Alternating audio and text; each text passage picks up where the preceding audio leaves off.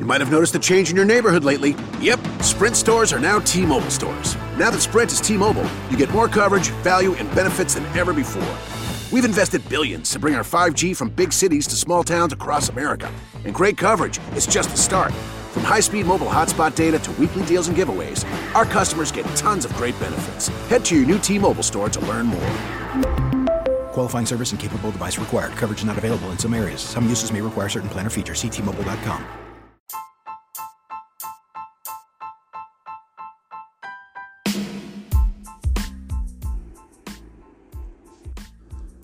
Bienvenidos, esto es Sala 79. Seguramente en algún momento alguno habrá pensado en decir, bueno, es el momento, estoy listo, ya tengo el lugar, tengo la, la solvencia económica, puedo llegar a tenerlo y lo puedo cuidar como yo deseo. En algún momento alguno ha dicho, es el momento de tener una mascota. Pero, ¿Qué mascota? Porque hay formas de saber cuál es tu mascota ideal o cuál es la mascota perfecta. Por eso hoy, basándome en un artículo de internet, voy a recomendarle o darle, perdón, 10 consejos útiles para escoger a la mascota perfecta.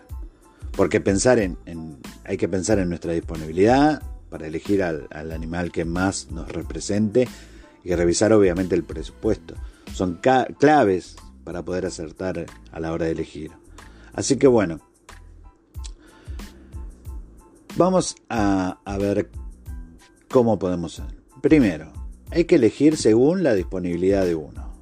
O sea, que uno cuente con las horas del día que tiene libres y considera las atenciones que necesita su mascota. Por ejemplo, eh, un, gato exige menos dedicación que un perro y aún menos las tortugas los hámster o los pericos. Entonces, hay que ver de acuerdo cuánto tiempo tengo libre yo para poder eh, darle a esa mascota lo que necesita, porque si vas a tener una mascota para dejarla tirada en una esquina y que se eh, trate de, de seguir por sí misma, no tiene sentido.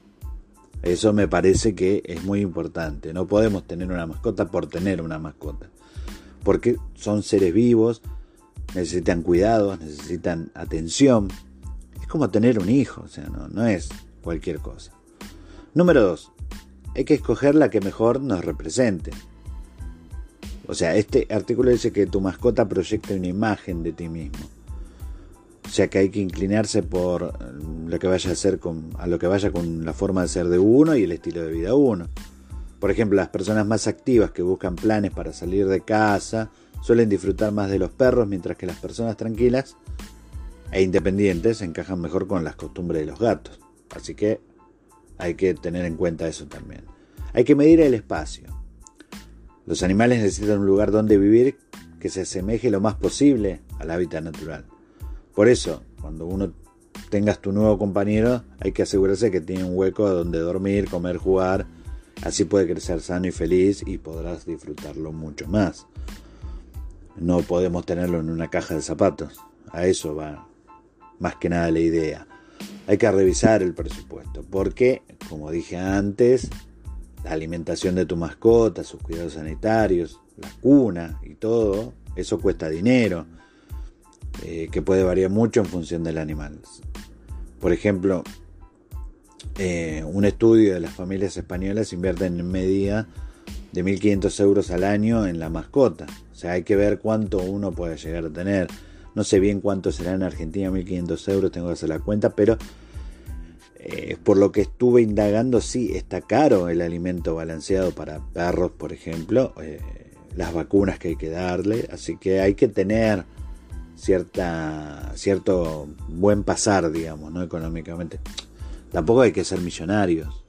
Eh, nunca me voy a olvidar de un vecino mío que encontró un, perrito callejero, un perrito callejero, que era chiquito y lo tuvo como un rey.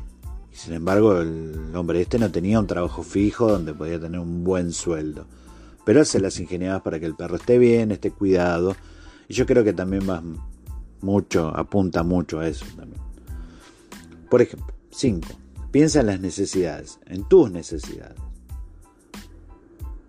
Cada tipo de mascota satisface mejor unas necesidades específicas. Por ejemplo, los perros pueden aportar seguridad o el movimiento de los peces es ideal para relajar a los niños. Muy profundo esto. Nunca se me había ocurrido poner a los niños a mirar a los peces para relajarse. Pero bueno, si lo dice un veterinario, debe ser así. Número 6. Hay que dejarse aconsejar. 6 de cada 10 hogares tienen al menos una mascota, lo que suma unos 20 millones de animales de compañía en un país más o menos estándar. Así que seguro que algún amigo tuyo va a tener una mascota. Entonces, pregúntale, déjate aconsejar, a ver por sus experiencias, qué es lo mejor, qué no es lo mejor, cómo puedes llevarlo, para tener más claro qué mascota vas a elegir y cómo la vas a poder llevar adelante a esa, a esa nueva relación, más que nada. También busquemos la opinión de un profesional, por ejemplo, para dudas más complejas o específicas. No nos olvidemos de que los veterinarios siempre van a tener la mejor solución. Es así, ellos saben, porque son amantes de la mascota, saben cómo tratar, cómo lidiar con cada problema que tengamos con las mascotas. Número 8, muy importante y me parece que algo más que importante, aprender de responsabilidades. Conviene hacerle entender que un animal no es un juguete y su cuidado exigirá sacrificios. Hay que enseñarle eso a los chicos y los grandes también.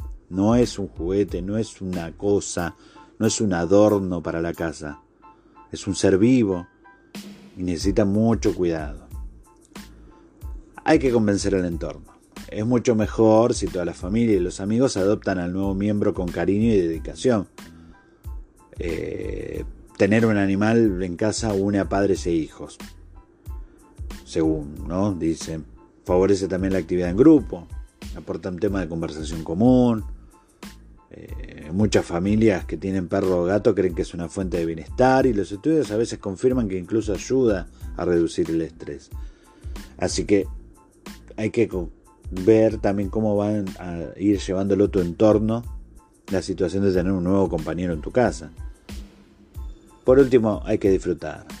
Hay que asumir la elección de una mascota con toda la ilusión que aporta introducir a un nuevo amigo en tu vida, disfrutar cada nuevo dato que descubres, sumergirse en el mundo, en su mundo y, y hay que hacer todo lo posible para que sea feliz y vos seas feliz.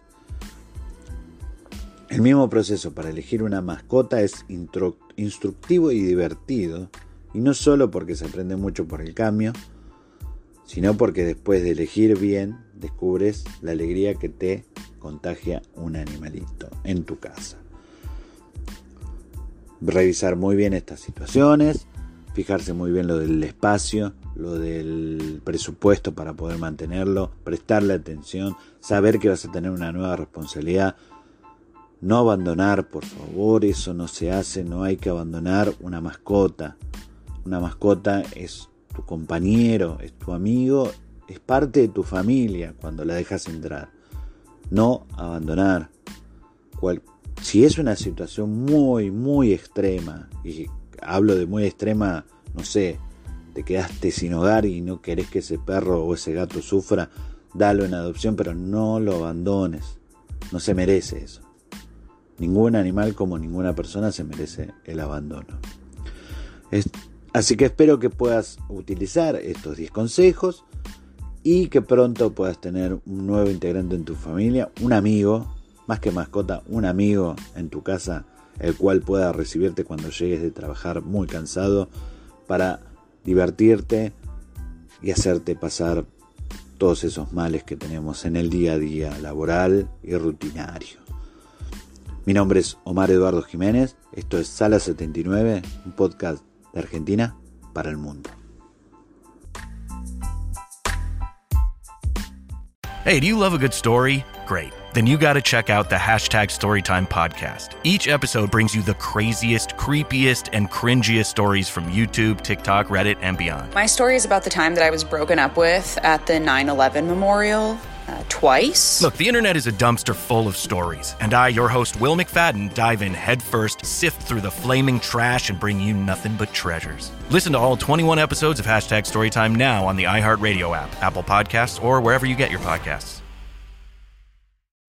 If you are leading change, building a team, or implementing new procedures, Gonzaga University's online Masters in Organizational Leadership gives you the tools for success. With concentrations in change, global, and servant leadership, you'll get the most relevant training and education to help you tackle any challenge. Visit gonzaga.edu/leader and find out how Gonzaga's organizational leadership degree can affect positive change in your life and career. That's gonzaga.edu/leader.